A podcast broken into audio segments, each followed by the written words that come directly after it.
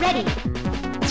Cara, um negócio que eu acho um fenômeno cultural curioso. Isso eu quebrei minha cabeça tentando entender quando eu percebi pela primeira vez. Eu tenho um irmão de 5 anos, o Kevin, e ele conhece Mario, ele conhece Sonic, mas ele nunca teve um console. Como é que ele conhece isso? É eu, eu, eu sei que por- em boa parte é por minha causa, porque eu tenho camisetas do Mario, eu acho que ele tá aprendendo a ler, então ele vê Mario, vê o personagem. E nostalgia tá em alta. O mercado de merchandising nostálgico tá muito em alta, né? Então você vai no- na Toys R Us, que é uma loja de brinquedos aqui, e você vê bonequinhos do Mario e tal, e do Sonic também em, em escala menor, mas você vê também. E eu acho que é por causa disso. Mas é interessante como esses personagens é, se mantiveram na, na cultura popular, né? Mas, mas será que não foi porque também saíram nos jogos, saíram nos videogames recentes? Não tem a ver isso? De- Mas ele não tem nenhum videogame recente, esse que é o caso. Não, mas, mas por ter saído, sempre ficou aparecendo em revista, em jornal. uma- Mas ele tem 5 anos, pô. Tu acha que ele lê jornal? Não, mas ele vê, mas ele vê figura. Eu acho que isso aí, na verdade, é mais um testamento da influência cultural que o videogame tem, cara. Muita gente pode não ter jogado, como o Isa falou, o irmãozinho dele nunca jogou Mario, nunca jogou Sonic, mas eles sabem o que é, porque isso já, já deixou de ser só relegado a, aos guetos do videogame, digamos assim, e passou a estar inserido na cultura. Como o Isa falou, você tem muito merchandising até hoje com Mario, com Sonic, que não necessariamente ele vai atingir só o público gamer. E isso, lógico, também vem por influência nossa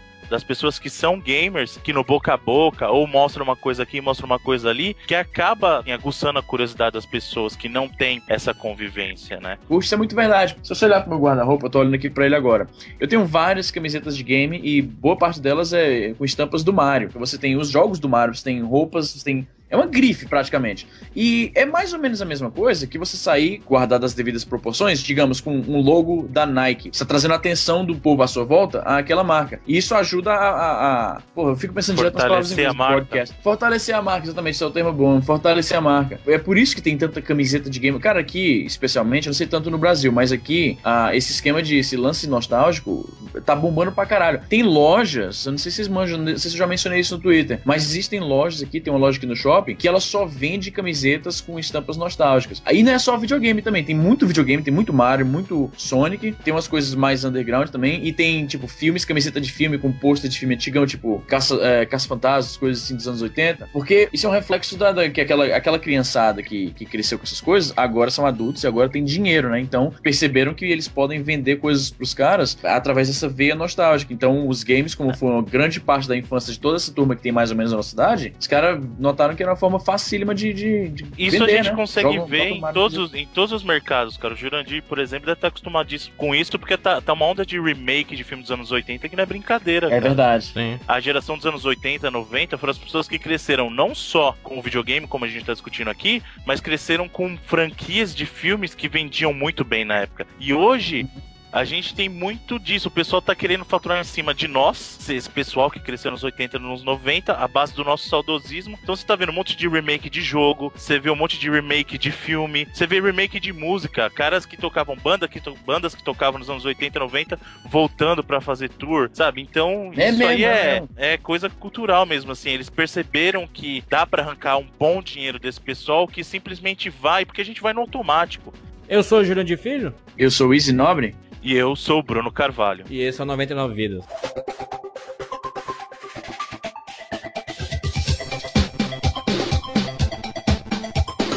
Pula, pula, pula, pula, pula, pula, pula, pula, pula.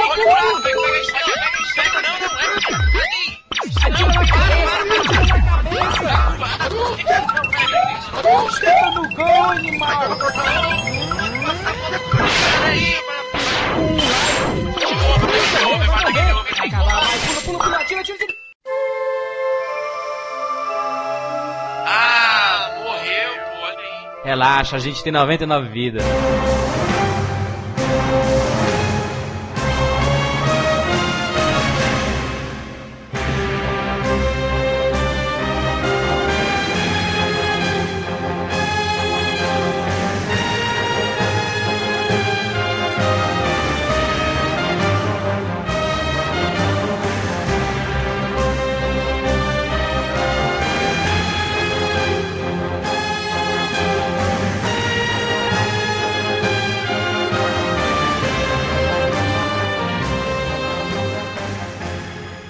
Chefões. Quais são os maiores chefões da história dos games? Primeiro a gente tem que ir pelo, pelo início, né? A mítica em relação aos chefões. Porque eu, quando era mais novo, eu jogava um jogo qualquer do, do Mega, do Super Nintendo. E quando eu chegava no final da fase e via um chefão, eu imaginava, porra, esse cara é o dono daquela fase. É quem manda na parada, né? É quem manda na parada, o chefão, justamente. Aí, às vezes, eu- eu não entendia, porque às vezes eu chegava no final de uma fase e tinha uma gosma gigante. Eu, porra, como é que essa gosma vai ser dona de uma fase, cara? Consegue nem se mexer direito, cara. Mas isso que você falou, Juras, é, é muito importante porque é, essa coisa de ter um chefe todo final de fase, ter um chefão, foi coisa que surgiu mais na geração, a partir da geração 8 bits. Porque até ali, por exemplo, o jogo do Atari, você não tinha um objetivo. Esse, ah, mas jogo do Atari não um tinha chefão- nada, né, cara? Não- Não, então. Mas isso surgiu da necessidade que as pessoas tinham de ter uma, uma uma, um sentimento de, de comple- completar algo. Você jogava por um high score no Atari, você não jogava pra terminar um jogo. E aí, pra ter esse sentimento de satisfação por alguma coisa, foi que surgiram os chefões. Ou seja, todo final de fase, você tinha aquele clímax daquele estágio, daquela Isso. fase, que era a luta contra o chefão. Cara, eu nunca tinha pensado desse jeito, Bruno. Eu nu- nunca tinha pensado desse jeito porque eu tô. Inclusive nas gerações mais novas, às vezes a gente conclui determinados estágios e não tem chefão. Eu, que porra é essa? Não- nem parece que eu passei de fase, cara. Hoje em dia o chefão perdeu aquele significado em favor da, daquela coisa de sensação hollywoodiana de que tá acontecendo tudo o tempo todo, sabe? Então, no cenário atual dos games, os chefões eles já não têm tanta importância como eles tinham antigamente. Salvo algum- algumas exceções. Por exemplo, se você joga o Dark Souls, que agora foi uma de plataforma, ou antes dele, o Demon Souls, os chefões são chefões difíceis, são chefões imponentes. Uhum. São chefões que são 20 vezes o teu tamanho. Os dragões do Demon Souls, por exemplo, eles são fantásticos. Mas eles são exceções. No, mundo, no cenário de hoje, você tem muito jogo que é ação o tempo todo. Um Uncharted, um Gears of War.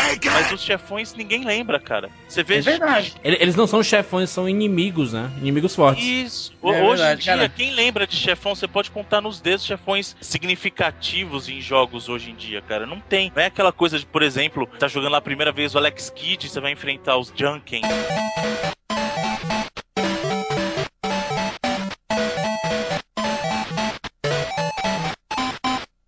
John Kepo. Que era muito legal, cara, sabe? Eu gostei muito do Alex Kidd porque assim, você jogava e você tava acostumado com os chefões que você tinha que descer a porrada. No Alex Kidd em Miracle World, não. Você ia tirar um Jokenpo com os caras primeiro. Pode E aí crer. o cara. Caraca, o pedra, papel e tesoura, nada a ver, né, cara? Era, Matar chefão com crer. pedra, papel e tesoura. E, e isso era muito legal, cara. É, é aquela coisa de você ficar na expectativa. Hoje em dia, não. Hoje em dia você tá lá passando um jogo, ah, legal. Acabei de. Foi o que você falou, Juras. Acabei de matar um inimigo mais forte aqui, vou continuar que tá bom. É diferente, né, cara? Ele não tem mais a sensação dos chefões poderosos que a gente tinha antigamente. Realmente, chefão é, é meio que uma coisa. Tá voltando agora, porque você falou do mencionou Demon Souls e tal.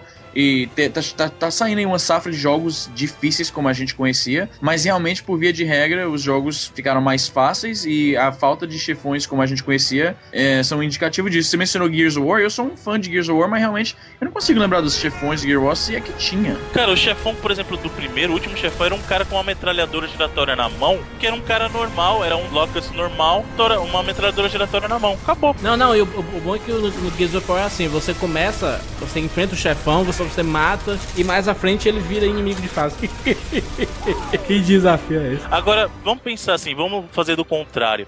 Pensa nessa geração atual, que chefões vocês acham assim que se destacaram, por exemplo? Nessa geração, geração atual, atual? Falando, de, é, falando de Wii, é, Play 3 e Xbox, assim. Eu vou, eu vou falar pra vocês o que eu acho. O único chefão que ficou na minha cabeça, e não é pela luta em si contra o chefão, mas é a importância que ele tem no mover da história, que isso eu acho muito legal, foi a Gleiros do Portal. Portal, é verdade. é Muito verdade. bom. Que é muito legal, porque Ela você tá jogando o jogo inteiro icônica. e ela tá lá o tempo todo com você, fazendo gracinha do que você tá falando. Te provocando. Don't believe me? Here, I'll put you on.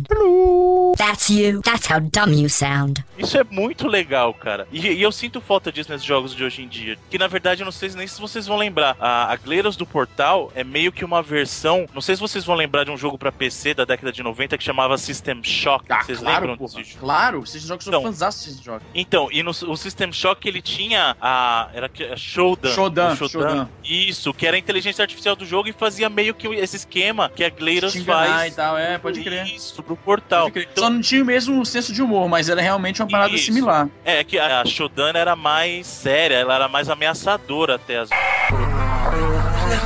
Look at you, hacker.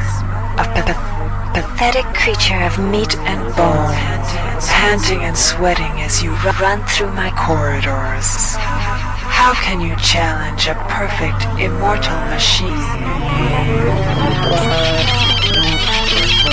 Uma das coisas mais bacanas nas gerações 8 e 16 bits é que eu sempre ficava com a impressão, pô, se eu venci um chefe, eu quero ter a habilidade desse chefe. E o Mega Man, ele, ele me.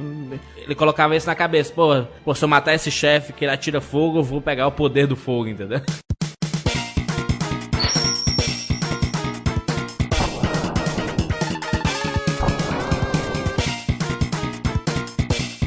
O Mega Man ele sempre foi muito limitado, né? A questão da, do último chefe, o último chefe, né? Por exemplo, era lá, até o do 9 era tudo do Dr. Willy, né, cara? É, na série do Mega Man principal sempre foi o Dr. Willy, né? Inclusive o 10. O 9 e o 10 foram. Pô, em japonês pra- é um nome diferente, né? Do Dr. Willy? Não, não, pera aí. o- Não, o cara, não, eu tô confundindo o Dr. Uh, Light, tem o Dr. Light. Dr. Light, que é o cara que criou o Mega Man. Tô Dr. Dr. Light é o Jorge Lucas do Mega Man.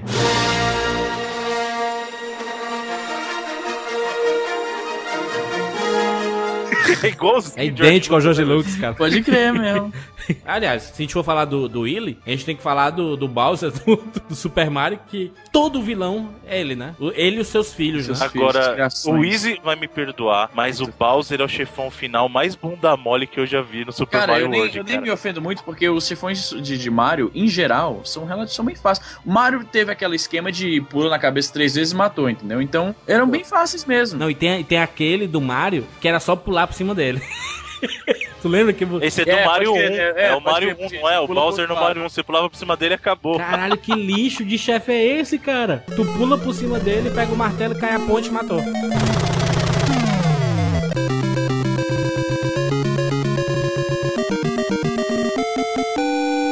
O Dr. Robotnik já era mais. Era mais, era mais punk mesmo. E era mais legal, porque ele tinha aquelas, aquelas armas, aquelas naves dele diferentes e tal.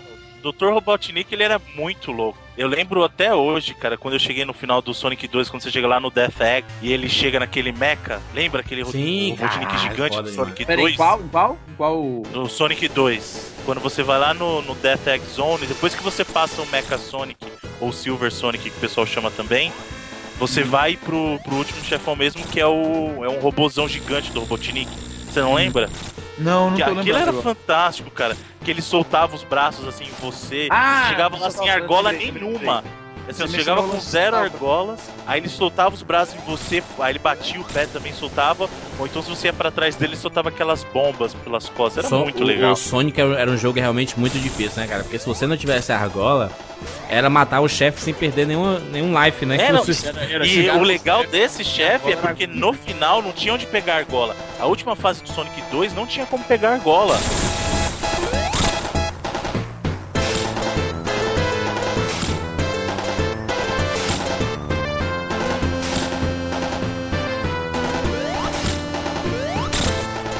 Jogo que eu gostava muito, ainda você tinha pra geração 8 e 16 bits, que era o Double Dragon, que eu jogava bastante no Master System, cara.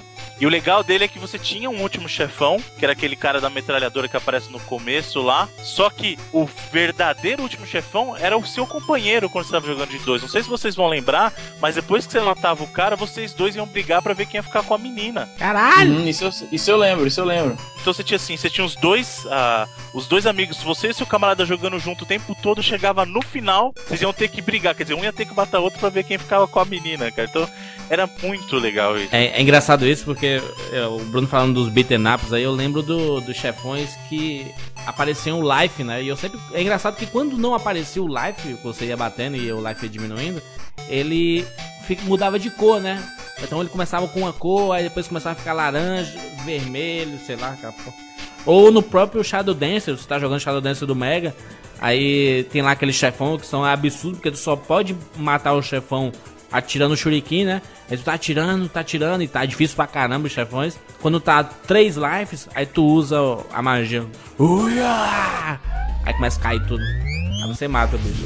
Vou te, vou te contar uma coisa bem interessante sobre Shadow Dancer. Na verdade, eu tenho duas coisas muito legais pra falar sobre Shinobi no geral. A primeira delas é que, não sei se vocês vão lembrar, teve um jogo do Alex Kidd, que era Alex Kidd Shinobi em World. Shinobi World. Shinobi World, pode crer. Esse jogo era pra ter sido, na verdade, um Shinobi Kid. Só que eles falaram, pô, se a gente fizer um jogo do Shinobi como criança, não vai vender. Então a gente precisa pegar o nosso mascote da época, que era o Alex Kidd, e jogar ele no jogo. Só que, sabe o que é mais legal? O primeiro mestre do jogo, desse jogo, no- na versão original, o nome desse chefão era Mari O.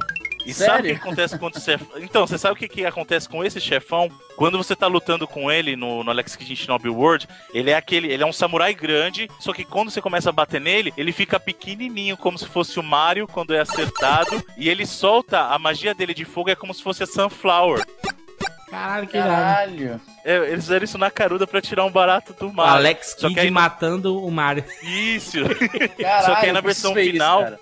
É, só que na versão final, pra evitar problemas, eles acabaram trocando a versão do, do chefão nome. Mas pode procurar aí no, no YouTube que você vai ver esse, essa, esse trecho, a primeira boss fight do em Shinobi World, você vai ver o padrão de ataque e o chefão reage, cara. É muito igual, é muito legal. Caralho, eu preciso procurar isso. Além disso, o primeiro Shinobi que saiu lá pro Mega Drive, que foi o The Revenge of Shinobi, ele tinha, não sei se vocês vão lembrar, o chefão da segunda fase. Um, a segunda fase do Shinobi ele terminava numa danceteria. E era uma luta contra um ninja que tinha várias sombras. Ou seja, ele, esse ninja era o Shadow Dancer.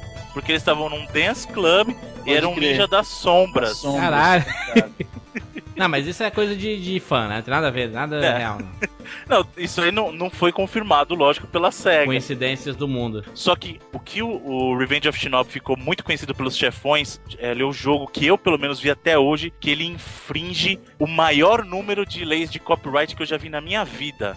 Porque assim, ó, o chefão, os chefões, todos os chefões do Revenge of Shinobi, eles são baseados em alguma coisa. Ah, mas o que, que você quer dizer com isso? Eu vou explicar. O primeiro chefão é um, é um samurai normal, semelhante ao do Shinobi 1. Certo. No- no ah, o segundo chefão é esse do Shadow Dancer que eu falei. Só que a partir da quarta fase, você começa a ter uns chefões meio esquisitos, meio conhecidos. O chefão da quarta fase, ele é um cara grande, de óculos escuro, sem camisa. Estilo Schwarzenegger, ele começa a te atacar. Ele vai jogando as coisas em você. Quando você Uhum. destrói o cara, você destrói e ele acaba explodindo, mostrando que era um ciborgue. Be Ou seja, Ah, uma alusão clara ao Exterminador do Futuro. pode crer. Até, até, até você fala assim, beleza, mas não é. Ninguém chamou o cara de Schwarzenegger, ninguém falou nada. Mas Aí é uma, pra- uma referência clara, né? Então, aí na sexta fase do jogo, você luta. E é- essa luta é fantástica. Você luta contra o Homem-Aranha. Ele é o Homem-Aranha. Roupa vermelha e azul, subindo na parede, soltando teia. E você começa a socar ele. Só que quanto mais você bate, você soca ele tanto que uma hora o Homem-Aranha se transforma no Batman. Isso é sério. Na primeira versão do Cara, que Revenge of Shinobi, soca o Homem-Aranha até ele se transformar no Batman. Agora, um, um jogo que a gente não pode esquecer de mencionar, que, que, que entra muito bem nesse tópico de chefões, é Shadow of the Colossus, cara.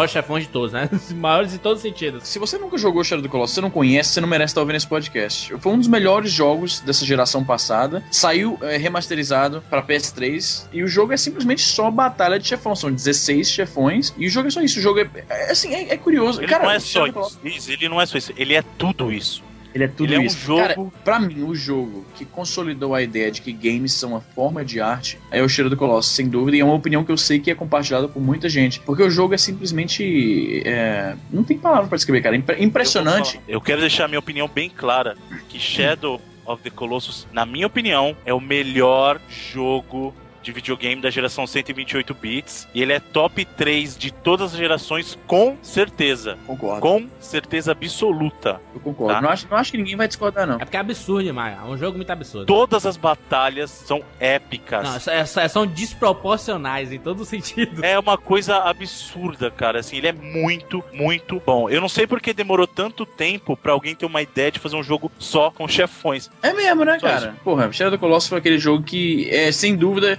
Se, não, se você jogou e não tá no seu, no seu top 5 no mínimo, você tem mau gosto. Porque é um jogo do caralho. E é um jogo que é só chefões. É, tem- é engraçado que tem uns jogos aí que não necessariamente são chefões. Por exemplo, eu lembro do Resident Evil 1, lá quando você enfrenta o Tyrant no final, que você tem que fugir dele no começo. E, e para você entender isso. Até chegar o lança-foguetes, Não, né, mas, cara? É mas muito- o pro- problema é que não tem um aviso antes, cara. Às vezes você chegava lá e descarregava todas as armas possíveis no bicho e não matava e tudo que pariu, cara. Você ficava desesperado, até ficava fugindo, fugindo, fugindo, até cair um lan- lança-foguetes do helicóptero. Pra mim, o personagem ou o chefão que ficou mais característico de Resident foi o Nemesis no Resident Evil 3, cara. Porque ele- você não tava com ele só no final. Eu não sei se vocês vão lembrar, ele te perseguia o tempo todo, cara. Você tava de repente no lugar, ele quebrava. Não, e, e e falando. Era muito foda. Tipo, o cara era stalker foda, tipo, o tempo todo atrás da Jill, Era um cara. absurdo, né, cara? Um absurdo. Você, você, você jogando aqui, pegando lá suas coisas, tá? Procurando seus, seus files e tudo. Do nada apareceu o Nemesis andando atrás de ti, cara. Que porra é essa? Caralho, Nemesis. E você sai correndo. Mas é engraçado que tem uns chefões de jogos aí que você realmente passavam, passava batalhas absurdas e os weapons do Final Fantasy VII, cara. Você passava 20 minutos pra matar o cara. A Ruby Weapon do, do Final Fantasy ele é mil vezes mais difícil do que o Sephiroth, por exemplo. Se você conseguia matar as weapons do Final Fantasy, você matava o último chefão fácil. É muito escroto, cara, Final Fantasy, mas ele tem uma parada muito foda que você tá lá com os seus personagens, aí você tem que deixar os personagens morrer pra você usar Phoenix Down nele, ressuscitar todos, encher o life novamente, aí você usa as magias, depois tem que deixar morrer de novo. Cara, é uma parada muito escrota, tinha umas táticas absurdas pra matar os- esses chefes, cara. Era muito foda. Olha, Final Fantasy foi o primeiro RPG que eu joguei com tática pra matar meus chefões, porque era assim, você tem que pensar em alguns, por exemplo, eu lembro até hoje o impacto que eu tive no primeiro, jogando Final Fantasy VII, o primeiro que eu joguei no Play 1, né? E você vai logo no primeiro chefão, que é aquele escorpião mecânico, Sim, sim. que aí ele levanta o rabo, você tem que ficar esperto porque ele vai soltar o ataque mais forte, então você não pode atacar ele aquela hora. Foi a primeira vez que eu joguei um RPG com mais cuidado, assim, sabe? Porque antes era usar magia, encher life, usar magia, encher life, usar magia, encher life, e recuperar mana e tal. Agora, os que eu gostava mais. Cara, de se, eu, se eu soltar minha opinião aqui sobre Final Fantasy VII, eu vou ser, vou ser linchado, então eu vou ficar calado. Pelo visto você não gosta de Final Não, não vou nem Fantasy. falar nada, porque se eu for, se eu falar. É, velho, na tua locadora só jogava Mario, joga, joga locador de luz, né? Só jogava Mario. Mas ainda em Final Fantasy, cara, o que eu gostava muito no Final Fantasy VIII, quando você lutava com os Guardians pra você ficar com eles, caras, depois. Isso era muito legal. Porque até a- no Final Fantasy VII tinha aquela questão de você tinha os Knights of the Round e tal, mas não é a mesma coisa que os Guardian Forces do 8, cara. O o Final Fantasy VIII, quando ele mostrou os Guardian Forces que você tinha que lutar e tal, e aí eles passavam a ficar do teu lado, era uma coisa absurda, porque assim, é isso que é legal. Você mata um chefão e de repente é aquela coisa que, que o Juras comentou do Mega Man. Não que você vai usar o poder dele, mas ele tá do teu lado agora. Você pode usar a força dele a, a teu favor. E isso era muito legal, cara.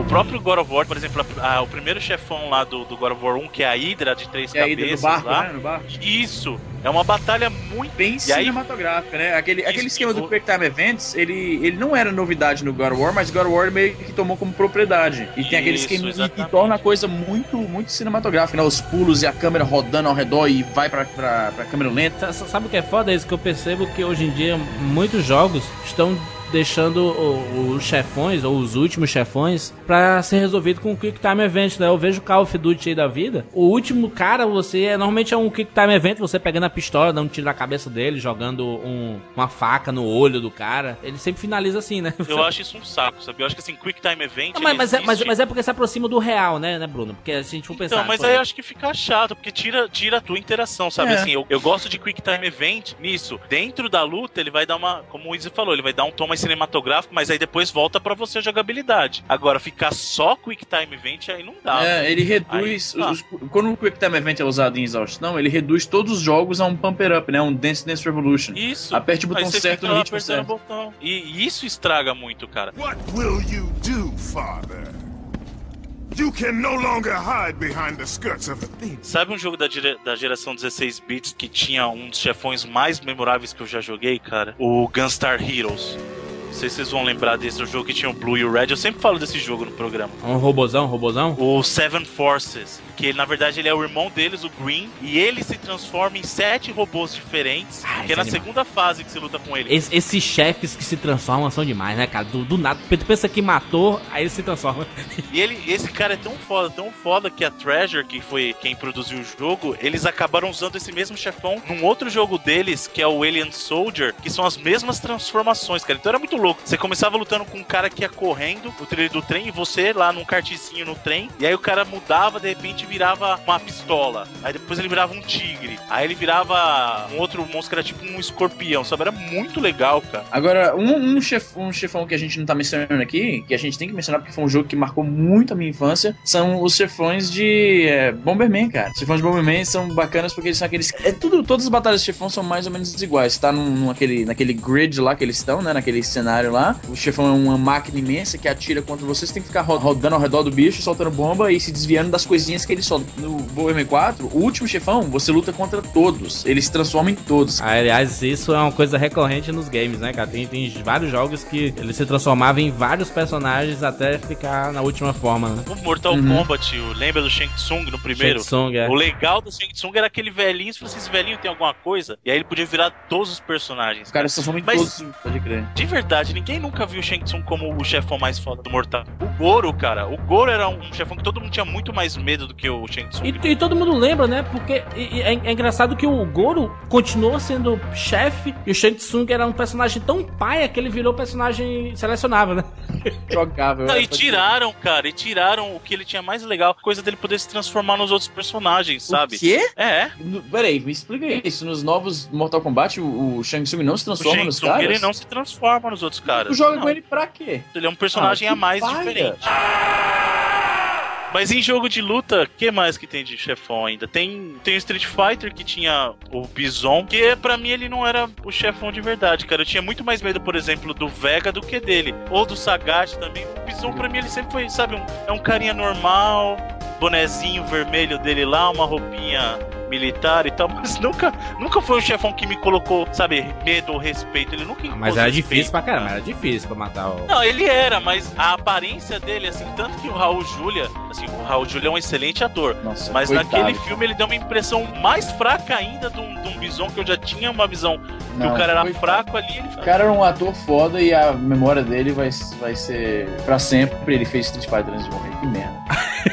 You lose! A gente não pode deixar de falar do Metal Gear, que é, o, é a obra-prima do grande Hideo Kojima e que tem chefões memoráveis. Sim, verdade. O Metal Gear 1, na minha opinião, com Psycho Mantis, aquela luta Todo mundo sempre menciona o Psycho Mantis, né? Porque é aquela coisa de meta, metalinguagem que marcou mesmo. Exatamente. O cara controla o seu controle, você põe ele no chão, ele move o controle. pra ele botar no outro. É uma parada muito... Isso, o é, cara lê seus pensamentos, é uma coisa. Isso é um exemplo, isso é um exemplo, é, é revolucionário e marcante, porque é- até eu que não sou fanzaço da, da série, lembro disso aí. É uma parada que, tipo, é, é, é um, é um exemplo de um, um desenvolvedor criativo usando ferramentas que, a dispor dele no console que outros, ninguém mais tinha pensado. É possível você desplugar um controle, plugar no próximo e continuar jogando, mas o cara incorporou isso na história e no gameplay da coisa. Muito, muito criativo mesmo, cara. E foi uma coisa assim, foi o primeiro jogo, pelo menos que eu lembro, dessa geração que quebrou a quarta barreira, sabe? Então você, você falou assim, caramba, é comigo que ele tá falando, porque ele sabe o que eu jogo, porque ele lia as informações do seu memory card e falava, ah, então você gosta de jogar Castlevania. Eu percebo que você é um cara muito cuidadoso, você salva frequentemente. Isso é perfeito. Isso é o chefão foda, né? Puta que Isso é, pariu. fo- isso é muito fo- isso é muito memorável. Cara, ainda mais que, que a gente jogou aquilo quando era mais novo e não entendia tanto assim da tecnologia. Hoje é bem fácil a gente ver como é que isso funciona. Mas na época era uma parada quase mágica mesmo. Antes disso, o único jogo que eu tinha visto experimentar essa coisa da quarta barreira, eu não sei se vocês vão lembrar do Earthbound, que era um, um RPG do Super Um NES. RPG, é, E o último que- chefão era o- Mother. Isso, era o Mother 2 ele. E aí tinha Isso. o Gaigas, que era o último chefão, e na verdade, pra matar ele, as pessoas tinham que rezar. Então os personagens ficavam rezando, rezando, rezando. Aí chega uma hora que ele Caralho! vira pra você e fala assim, ó, começa a rezar. Me ajuda, cara, começa a rezar Caralho, também, Genkidama, tá? Dragon Ball. oração. Caralho, esquema de bater palma pra sininho não morrer. Eu acredito, eu acredito em fadas, todo Eu mundo acredito. pensando. É, Pode ele- crer. Então isso é legal, cara. Ou então também no Metal Gear 3, ah, uma das batalhas contra um chefão que chamava The End, que era um cara velhão, um sniper já velhão de idade, e Só que ele era uma luta muito difícil. Só que o que, que você podia fazer? Olha que isso como, é, como o Hideo Kojima é gênio, cara. Se passasse um certo tempo, como ele tinha mais de 100 anos de idade, ele ia morrer. Então se você pegasse o seu save, salvasse naquele ponto, adiantasse o relógio, você voltava naquela parte que o cara tinha morrido. Caralho, isso é demais. Metal, parabéns, Metal Gear. Ele morria de velho. Puta que Ele é, é pariu. muito foda, cara. Não, é o- muito os- foda. As, as próprias batalhas com o Liquid Snake são demais. Acho que Metal Gear é uma série que merece a gente falar, fazer um 99 vidas. Principalmente sobre o primeiro, que eu acho que é a, obra de arte do Metal Gear Solid é o primeiro. Solid é isso. Deixa aí seu comentário sobre os principais chefões do dos games. A gente não, não fez uma lista ah, da- das nossas preferências. A gente foi jogando aqui. Vamos lembrar aqui dos chefões. E deixa aí, deixa aí o seu comentário sobre os principais chefões. Os mais fáceis, os mais difíceis, os mais memoráveis, os mais ridículos. Pode deixar aí nos comentários. Beleza? Valeu, Bruno. Valeu, pessoal. É, como o Judas falou, realmente a gente não, não consegue abordar tudo pelo tempo. Faltaram alguns icônicos também, como a cabeça do John Romero no Doom 2, que é o chefão final. Pode crer. Ou então o, o Mecha Hitler do Wolfenstein 3D também, né? Que é, que é muito legal. Mas mandem aí suas sugestões, fala pra gente o que, que ah, do que, que a gente não comentou, quais são os seus favoritos, os menos favoritos também. Muito obrigado mais uma vez e até a próxima. Maravilha, Izzy. Até a próxima, pessoal. Muito bom gravar aí com vocês de novo. E, como sempre, comentem, deixem feedback, mandem mensagens pro Twitter. A gente vai. A gente tá tentando, a gente tava conversando aqui antes do podcast, de uma forma de incorporar o, o, o- feedback que a gente recebe de vocês num programa especial, talvez mais no futuro. Assim, conversando de volta com vocês, respondendo as perguntas que você manda, nos tweets, que você manda nos comentários e tal. Então, deixem mais feedback aí pra gente que a gente vai incorporar isso aí no programa muito em breve. Exatamente, nós vamos fazer possivelmente ao vivo, hein, gente? Então, fiquem ligados aí que a gente vai tentar fazer o feedback de forma ao vivo para interagir de forma mais presencial, né, com o feedback de vocês. Por isso participem, arroba 99vidas no Twitter, dos comentários e mandando e-mails pra gente, 99vidascast, arroba gmail.com, que a gente vai interagir. Esse é o objetivo. O, o no- 99vidas é só um start pra gente começar uma interação, né? Até semana que vem.